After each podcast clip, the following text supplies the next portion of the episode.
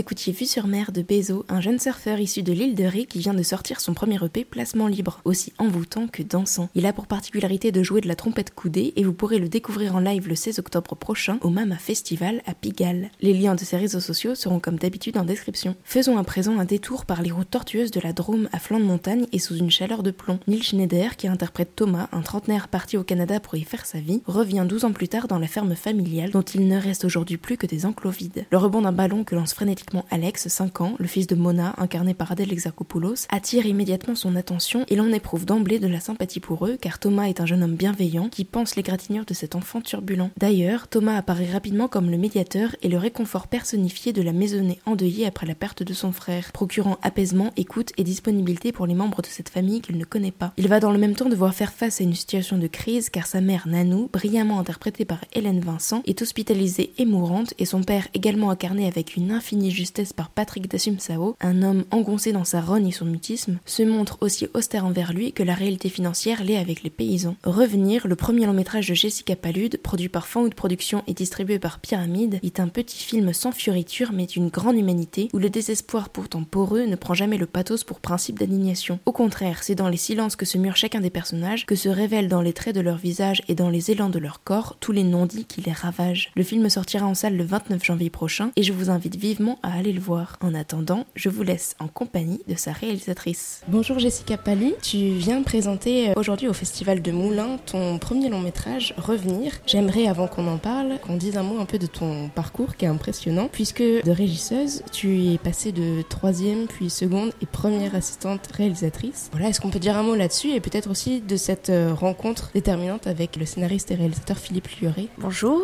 Oui, alors moi j'ai commencé en fait euh, par la régie, donc euh, tout ce qu'il y a de plus simple, apporter des cafés à des réalisateurs, des comédiens. Je suis assez vite passée seconde assistante, toujours en long métrage, et ensuite première. Donc j'ai fait effectivement avec Philippe, j'ai fait, j'ai fait Je vais bien, ne t'en fais pas, Welcome et toutes nos envies. Voilà, donc c'est vrai que notre collaboration a été sur trois films. En fait, je suis passée première assistante sur Welcome et donc j'ai continué sur toutes nos envies. Et, euh, en fait, un jour, je lui ai envoyé une version 1 en fait de mon scénario pour avoir son avis, de scénariste. Et euh, il l'a lu, il m'a demandé si j'avais un producteur. Je lui ai dit non et il m'a dit bah je te produis. Ça a commencé comme ça. Et donc avant ce, premier long métrage, déjà deux cours, Poupée en 2016, puis l'année suivante Marlon, produit par Punchline Cinéma. Euh, j'ai vu moi plein de similitudes entre ces entre Revenir et puis Marlon, notamment au niveau du casting où on retrouve une fois encore Jonathan Cousinier et Catherine Salé. Le temps resserré aussi, c'est quelque chose que tu sembles apprécier puisque dans Marlon, ça se passe sur une journée et d'en revenir à peu près 4 jours euh, et demi. On suit également une famille assez euh, éparse où le dialogue euh, se fait difficilement. Tu as des acteurs professionnels ou non. Tu as été nommé au César et Revenir a eu le prix du meilleur scénario à la Mostra. Félicitations. Est-ce que tu veux voilà, parler un peu de ces, de ces points communs entre tes deux films avant qu'on parle vraiment de Revenir? Oui, effectivement. alors il y a des sujets très différents parce que Marlon, effectivement, c'est les 24 heures, euh, c'est les c'est le trajet en fait d'une gamine de 14 ans qui va voir sa mère au, parloir pour la première fois. Donc c'est les 24 heures d'avant. Et revenir, euh, voilà, c'est un, un retour euh, à la ferme euh, pour un jeune homme de 35 ans qui n'a pas vu sa famille depuis 12 ans. C'est vrai que c'est des temps très resserrés à chaque fois. Alors ça, c'est le hasard. Je pense qu'on écrit un peu toujours finalement la même chose. Et c'est vrai que c'est des, des c'est vrai que c'est des sujets différents parce qu'il y en a un qui se passe dans le monde agricole et l'autre dans le monde carcéral. Mais ce qu'il y a de en similitude, c'est que ce sont des familles qui ont du mal à communiquer. Ce sont des familles souvent isolées, parce que dans, le, dans mon court métrage Marlon, c'est une gamine qui doit apprendre à vivre seule dans un nouveau quartier, dans, un parce que voilà, elle va, elle va plus être proche de sa mère en fait durant les 15 prochaines années. Et, et d'en revenir, effectivement, c'est que des gens, voilà, on se retrouve dans une ferme dans les montagnes, à 15 minutes de la première ville, avec des gens qu'on qu'on vraiment, euh, qui sont isolés et qui ont du mal à, communiquer. Quoi. Donc, euh, donc c'est vrai que c'est quelque chose qui revient. Je ne sais pas pourquoi, mais euh, c'est quelque chose qui me touche particulièrement. Après, c'est vrai que vrai que les gens dont on ne parle pas, les gens isolés ou les histoires, on a encore du mal à, pointer le doigt. Ce sont des, des, histoires qui me touchent souvent, quoi, plutôt que des sujets plus parisiens, plus bourgeois ou plus. C'est vrai que j'aime parler des, voilà, des, choses dont on parle moins.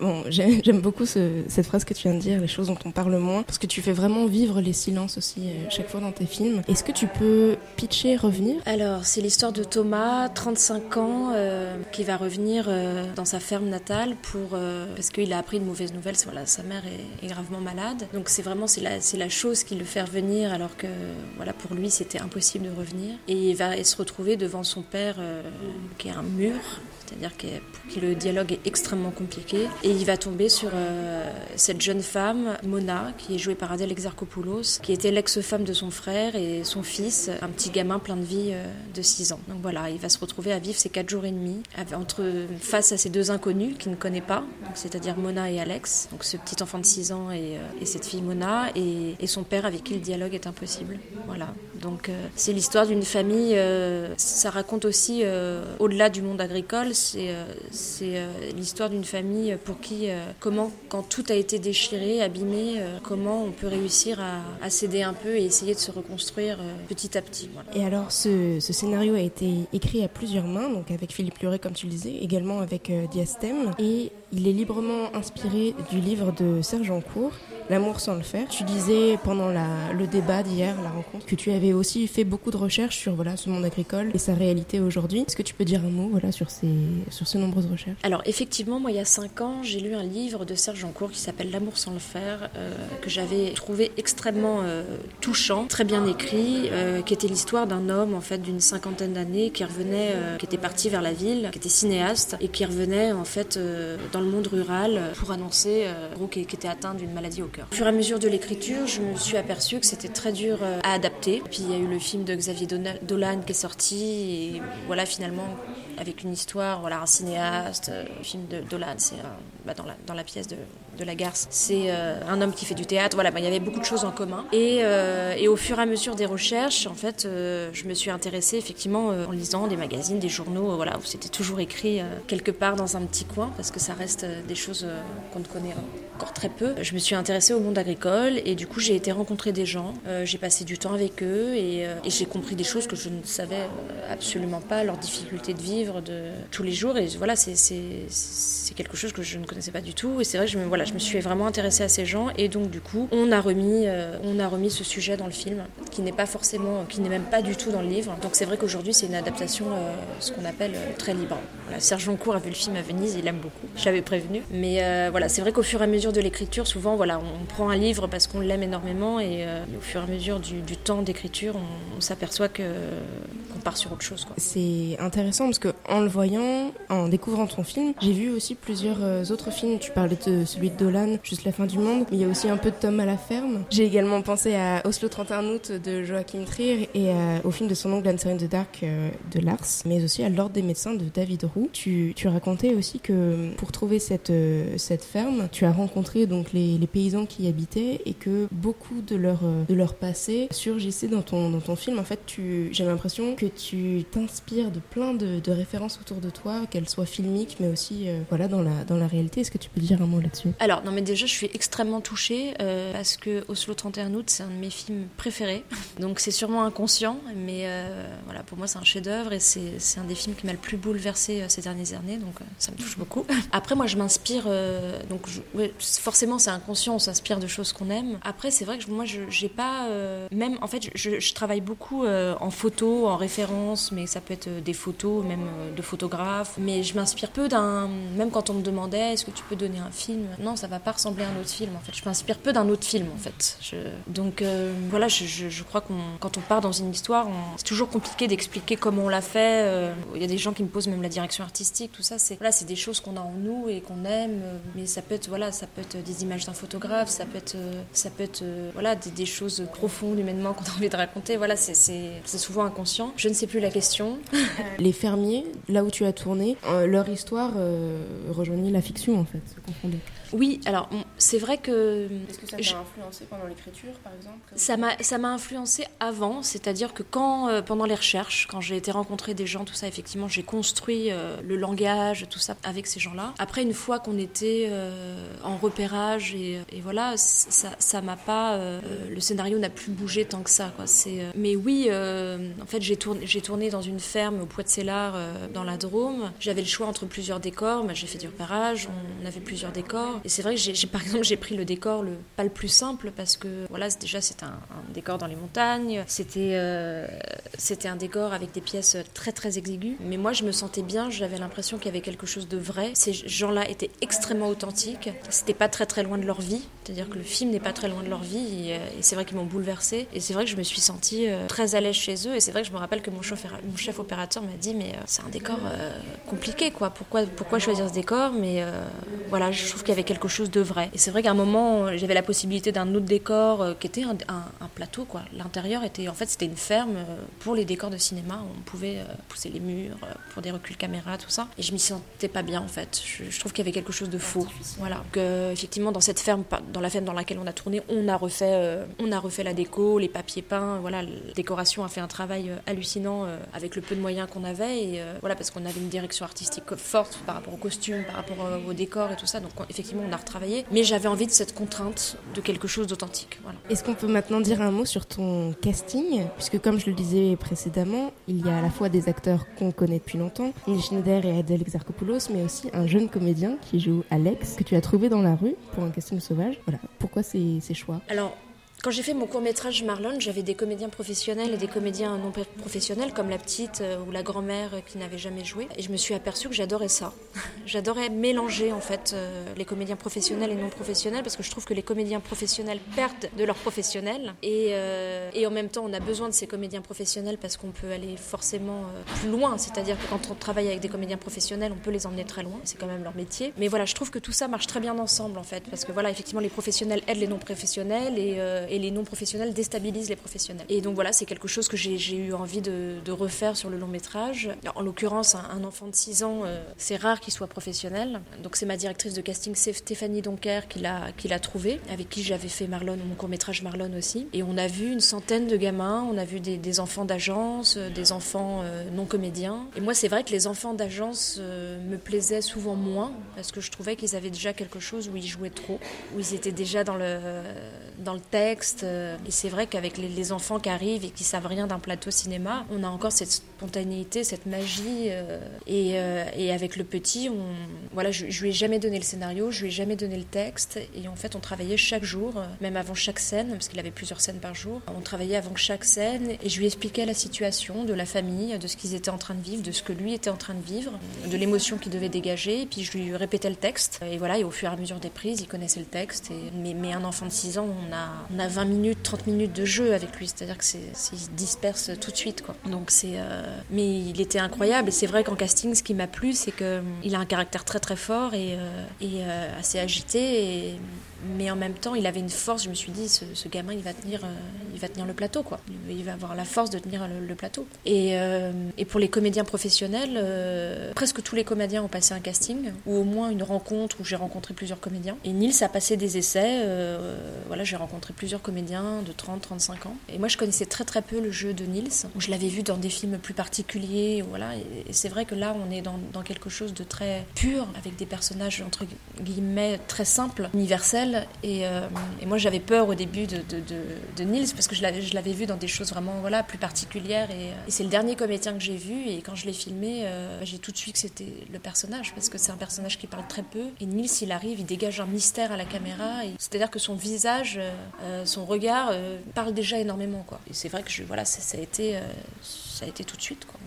On s'est revus et puis voilà, puis ça a été lui. Et Adèle, pareil, j'ai rencontré plusieurs comédiennes et euh, ils ont un truc très différent parce que Adèle, elle a quelque chose de très terrien et, Nils a quelque chose de très mystérieux et je trouve que voilà, c'était par rapport au personnage qu'il devait créer, ça marchait très bien. Peut-être une dernière question avec la collaboration que tu as faite avec ton chef-op. Moi, ce qui m'a beaucoup plu aussi, c'est que c'est un film très solaire, enfin en tout cas très chaud. Même les comédiens ont très chaud, on les voit transpirer la plupart du temps. Et pourtant, le contexte est assez austère. Voilà, est-ce que tu peux euh, de, ces mouvements de caméra qui leur collent aussi beaucoup à la peau. On les désire, mais en même temps, il y a un sentiment de latence qu'on sent très fort euh, entre eux. Voilà, est-ce que tu peux dire Oui, moi, c'est ce que. Voilà, j'ai travaillé avec mon chef opérateur Victor Seguin, qui avait aussi fait mon court-métrage, donc c'était un premier long-métrage euh, pour lui aussi. Voilà, moi, ce que je lui ai tout de suite dit, c'est pour ça aussi la Drôme. Déjà, j'avais envie d'un décor euh, dans les montagnes. Je trouve que c'est un décor qu'on voit très peu au cinéma en France. Dans les montagnes, on, a plus ça dans les films étrangers. Et, c'est vrai que dans les films de, terre, en France, c'est souvent des terres plus plates. Voilà, donc j'avais vraiment envie de ce décor montagneux et solaire parce qu'effectivement c'est une histoire dure et j'avais quelque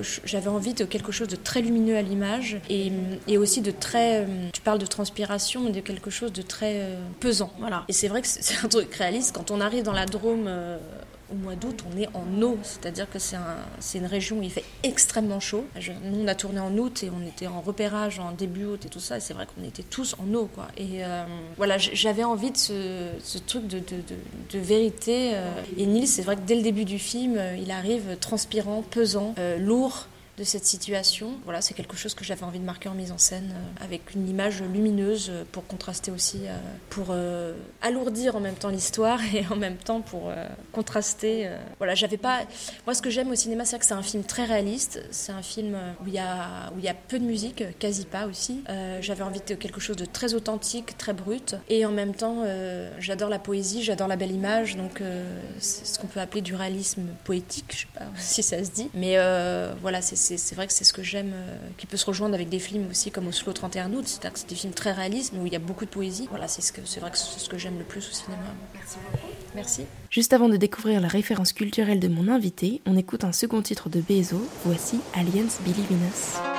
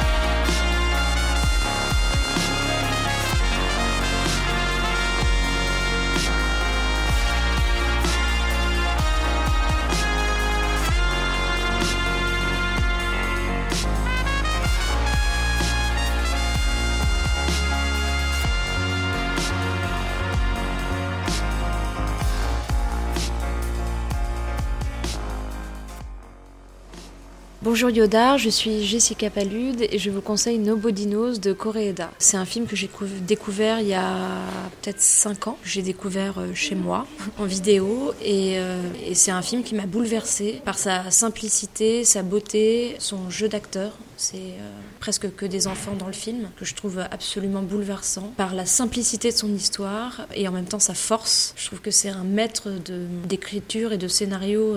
voilà comment tenir des, toutes petites histoires de vie et en même temps des histoires euh, si fortes. C'est un film qui se construit aussi beaucoup dans les silences. Voilà, c'est, c'est, je peux raconter un petit peu. Ce sont des, sont des enfants en fait qui se sont, qui se trouvent euh, livrés à eux-mêmes euh, parce que leur mère disparaît du jour au lendemain en laissant de l'argent. Ils se retrouvent dans un appartement appartement, euh, seul, je crois qu'ils sont 4 ou 5. C'est un film que je trouve absolument bouleversant de beauté. Conseil Nobodinos de Koreeda.